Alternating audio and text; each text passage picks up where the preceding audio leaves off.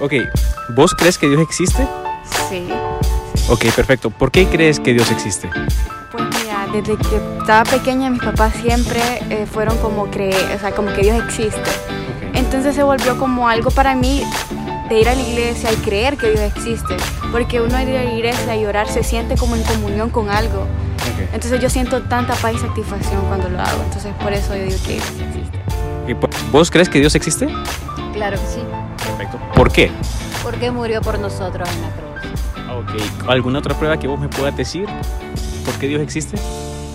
Oh, Ah, ok, perfecto. ¿Usted cree que Dios existe? claro que sí, ¿Por qué? poder. Ok, porque usted ha visto su poder. Ok, perfecto. Señora, ¿usted cree que Dios existe? Sí, claro que sí. ¿Por qué? No, porque, te- mire, sin Él no es nada.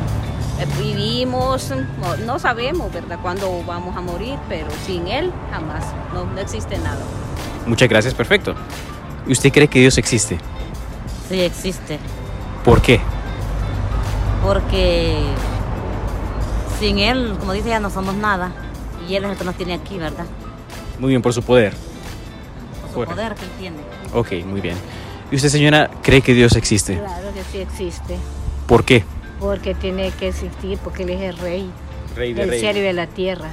Ok, perfecto. Muy bien, muchas gracias. Entonces, ¿vos crees que Dios existe? Sí, ¿Por qué? ¿quién no es el creador? Ok, ¿vos sentís que Él te creó? Sí. Perfecto. ¿Usted cree que Dios existe?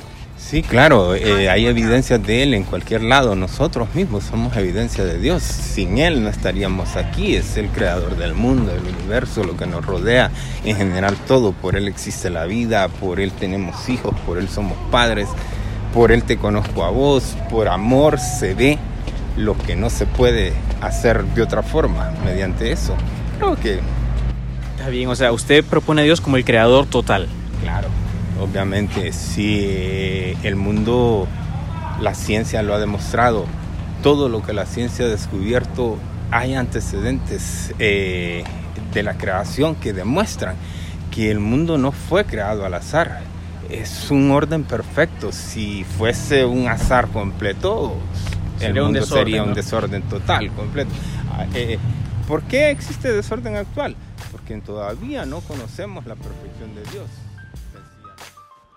Sean bienvenidos al episodio número 3 de Café en Boga. Todos nos hemos preguntado en algún punto de nuestra vida si Dios es real, que Dios es el real y qué fundamentos existen para poder probar su existencia. Un estudio que lanzó la Embajada Americana, la Embajada de los Estados Unidos, dijo que el 43.6% de los, de los encuestados se identificaron como católicos, al igual que el 42.1% como evangélicos, un 1.8% com- como otros otras religiones y el 12% como no afiliados. En nuestro país cuenta con una significativa diversidad de creencias. Entonces, ¿qué fundamentos existen para probar que Dios es real y cuál Dios es el correcto? Para contestar varias preguntas, entrevistamos al, al señor Leonel Zúñiga, el cual es un docente de la, Universidad Nacional Autónoma de Honduras. Y vamos a, a dividir este episodio en dos partes. Entonces aquí vamos con la primera parte de la entrevista. Don Leonel, bienvenido. Sea bienvenido a Café en Boga. Para mí es un placer tenerlo. Eh, quisiera más o menos que nos diera un pequeño resumen de su historia, de su nivel de, de universitario, qué cosas ha estudiado, entre otras muchas cosas. ¿Qué nos puede te- decir de usted? Bueno, soy catedrático de la universidad, eh, he tenido pues, la oportunidad de, de servir en la institución por más de 15 años eh, como docente universitario y en, en- en el área de la biología y eh, he tenido la oportunidad de servir varias clases, ¿verdad? Eh, diferentes clases, tanto clases generales como clases de la carrera de biología. Y aparte de eso hemos estado, he tenido la oportunidad de coordinar proyectos de, de- innovación ahí en la universidad y también algunos proyectos de investigación. Magnífico. Qué alegría escuchar eso, Antonio Ahora bien, Hoy en día se ha levantado bastante lo que es el ateísmo. Hay movimientos internacionales que quieren probar que Dios es inexistente, que es una teoría, eh, una teoría o una imagen humana. ¿Qué nos puede decir acerca de eso? ¿Cuál es su pensamiento acerca del ateísmo? Bueno, la verdad que nos enfrentamos a, un momento eh, diferente, es una época diferente. Eh, es una época diferente en la que está ocurriendo un fenómeno en el que el avance del Internet está eh, propiciándolo, favoreciendo que ocurra, y es la era de la posverdad. es, una, es un fenómeno eh, en la humanidad eh, en la cual es más fácil que información que no tenga suficiente sustento se difunda eh, o información que sea tergiversada se difunda a través de las redes eh, y, que en cierta manera está en, cierto modo relacionado con eh, el cambio del ateísmo en este siglo. O sea, el, este movimiento en el que hay algunos grandes líderes del movimiento ateo, del nuevo ateísmo, o sea, es un nuevo tipo de ateísmo diferente al ateísmo que, pudimos haber conocido en el siglo XX. Este ateísmo del siglo XXI es un nuevo ateísmo con, con eh, eh, posturas eh, bastante radicales en contra no de la creencia en la existencia de Dios, ¿verdad? sino más específicamente en contra de la, en contra de la Biblia, en contra de, del cristianismo como tal. Eh, entonces, su énfasis definitivamente no es eh, en contra de la idea de la existencia de una divinidad, eh, porque no vemos en este, este nuevo ateísmo lucha contra, contra el budismo, lucha contra el hinduismo, lucha contra el islamismo. No se ve una lucha radical contra esta... Muy bien, entonces como primera pregunta, ¿qué evidencias podemos tener para probar la existencia de Dios? Bueno, eh, tal vez tomo eh, las palabras de un académico eh, que ha sido abordado mucho en este tema, y es el hecho de que cuando pensamos en probar la existencia de Dios, quizás la palabra prueba no sea el mejor término para referirnos a una, a una eh, eh, conversación sobre este tema, ¿verdad? si quizás la mejor palabra a utilizar sería evidencia. Eh, es decir, elementos, cuando utilizamos el término evidencia, pues estamos hablando de, elementos que me llevan a una conclusión directa, en la que yo no he tenido una intervención en generar esos elementos, ¿verdad? Claro. entonces, eh, quizás uno de los, de los puntos más importantes eh, que nosotros podemos tomar en cuenta a la hora de hablar de evidencia, ¿verdad? Más que utilizar la palabra prueba, sino evidencia de la existencia de Dios. Y en este caso, tal vez aclarando, ¿verdad? Refiriéndonos que estamos pensando en el Dios del que la Biblia habla. Eh, hay personas que creen en, pues, en otras regiones del mundo eh, tienen alguna idea de la existencia de una deidad como los budistas, por ejemplo, o el islam, eh, eh, pero que no es precisamente de lo que estamos hablando, ¿verdad? Y que obviamente no es el Dios real del que estamos hablando, sino que estamos hablando del Dios real, que es el Dios del que la Biblia habla. entonces, considerando la, la, pregunta de qué evidencias, eh, pues yo creo que hay, hay un, primer elemento eh, que se, le llama, por cierto, el argumento cosmológico, es la existencia del universo. Así es. ¿Y, por qué? Eh, porque todas las evidencias apuntan a que este universo tuvo un comienzo. Entonces, de hecho, esa ha sido una, una diferencia de posturas entre eh, los académicos eh, creyentes y los académicos eh, no creyentes, ¿Por qué? Porque en el pasado eh, eh, algunos teóricos ateos, ¿verdad? si seguimos la ruta de pensamiento de algunos teóricos ateos hacia el pasado, pues hablaban de que este universo había sido eterno, o sea, que siempre había existido y que nunca había tenido un inicio, es una postura muy antigua en el ateísmo. Eh, y sin embargo, al ver lo que la Biblia expresa, sobre el universo, pues expresa claramente que el universo tuvo un comienzo. Entonces, eh, con el avance de la ciencia, eh, hay varias evidencias que muestran que el universo eh, sí tuvo un inicio. Y, parte de eso es que hay un decaimiento energético en el universo, o sea que venimos de un momento en el cual la energía estaba en alta calidad o era energía de alta calidad y estamos en un proceso en el cual aumenta la energía de baja calidad, lo que se le llama aumento de la entropía también. Eh, entonces el punto aquí es que sabemos que el universo tuvo un inicio, entonces obviamente eh, tenemos que ir un paso atrás. Y ese paso atrás es cómo el universo llega a existir. Entonces, eh, entonces en este punto, cuando hombres de ciencia eh, empezaron a investigar eh, con criterio y con rigor eh, el universo, fueron identificando que este universo se gobierna por leyes, o sea, no es un universo caótico, realmente no es cierto eso, encontramos un universo gobernado por leyes, o sea, y de hecho esas leyes que, que gobiernan este universo precisamente son responsables eh, eh, es la razón del que pueda, pueda, haber vida sobre la Tierra, comenzando por ahí, ¿verdad? Así como eh, el orden en las fuerzas gravitacionales que permite que exista un sistema solar ordenado y estable.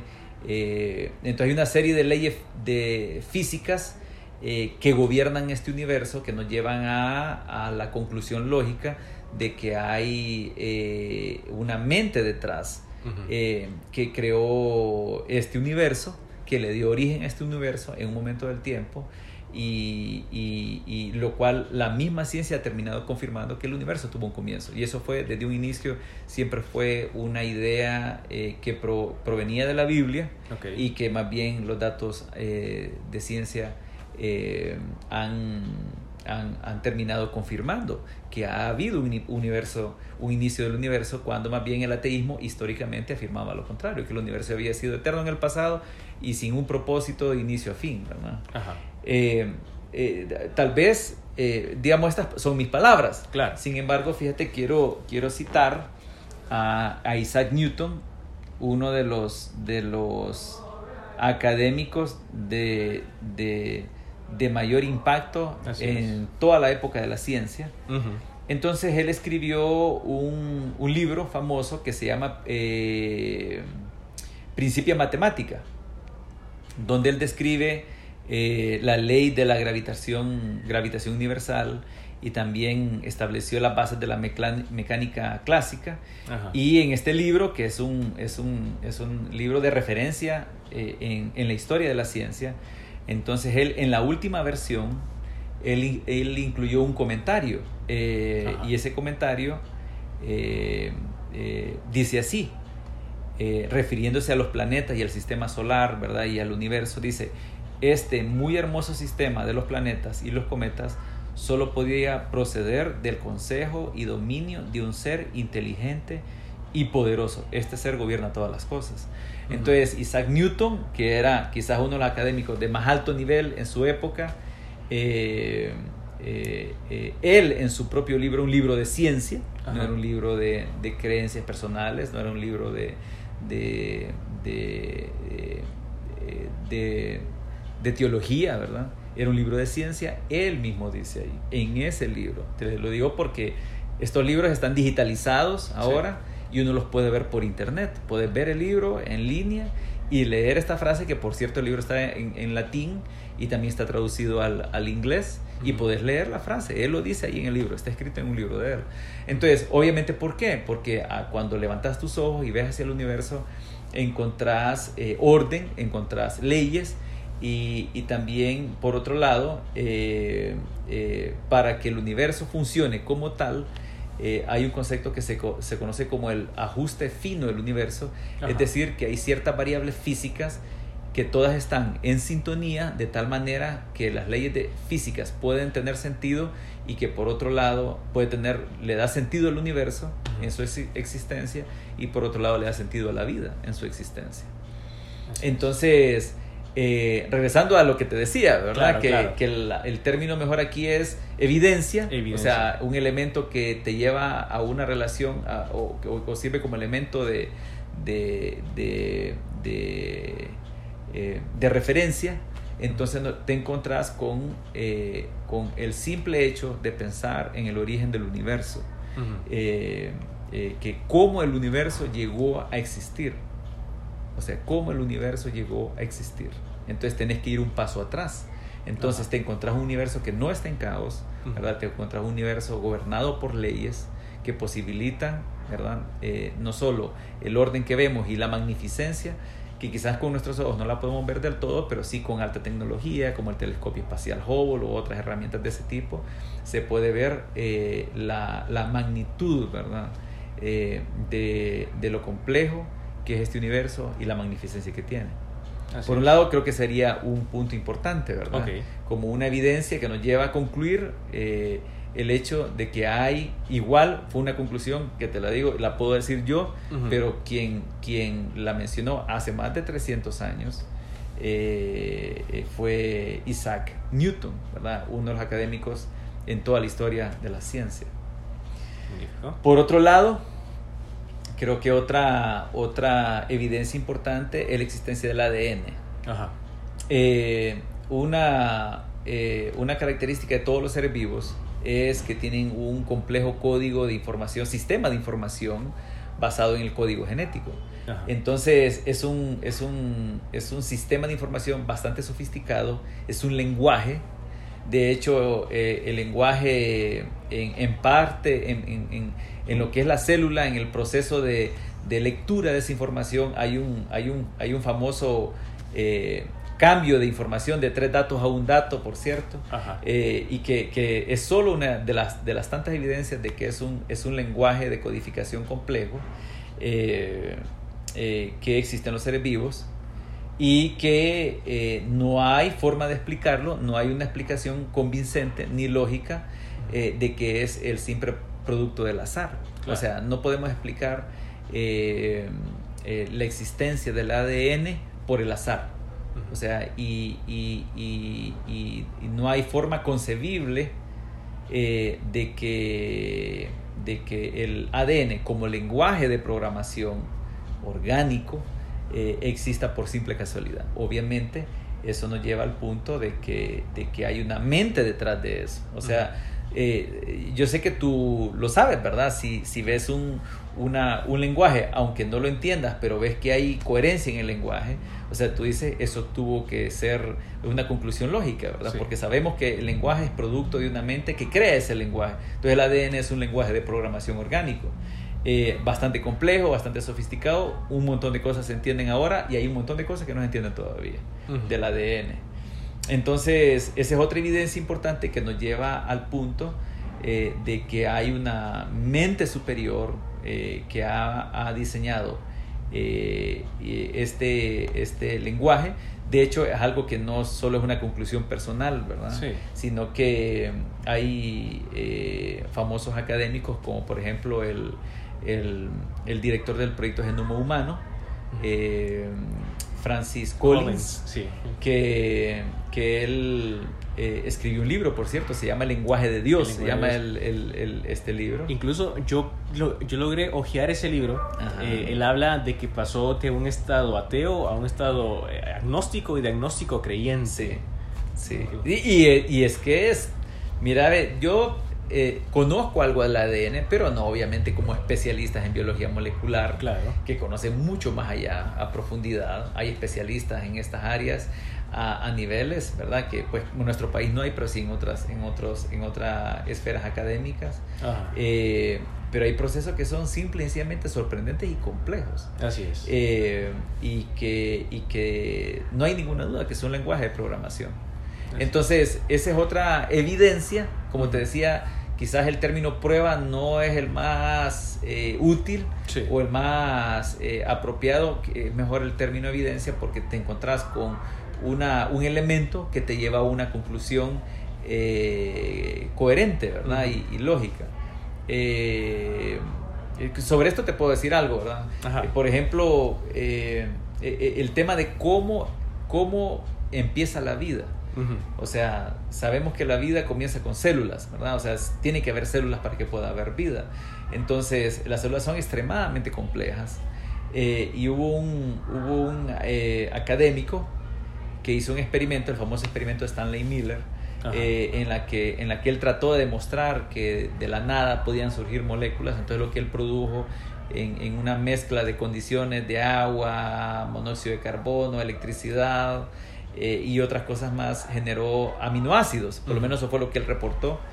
Eh, y eso hay muchas personas que han tratado de usarlo como evidencia de que la, de que la vida comienza puede comenzar de forma espontánea al azar pero definitivamente no tiene ningún sentido ¿por qué? porque eh, la base de la información de lo que es cualquier ser vivo es precisamente el ADN entonces y el ADN es un lenguaje demasiado complejo y no hay una forma concebible eh, eh, de, de que, de que pueda ser originado por simple casualidad.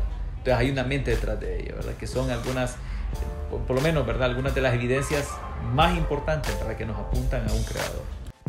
Aquí concluimos la primera parte del episodio. En la segunda parte eh, continuaremos hablando con Don Leonel acerca de qué historias de la Biblia demuestran ser reales, la factibilidad de la Biblia, entre otras cosas. Como siempre, dejo mis redes sociales en Twitter arroba Edwin Larios e Instagram Edwin Larios. Dios les bendiga y hasta el próximo episodio.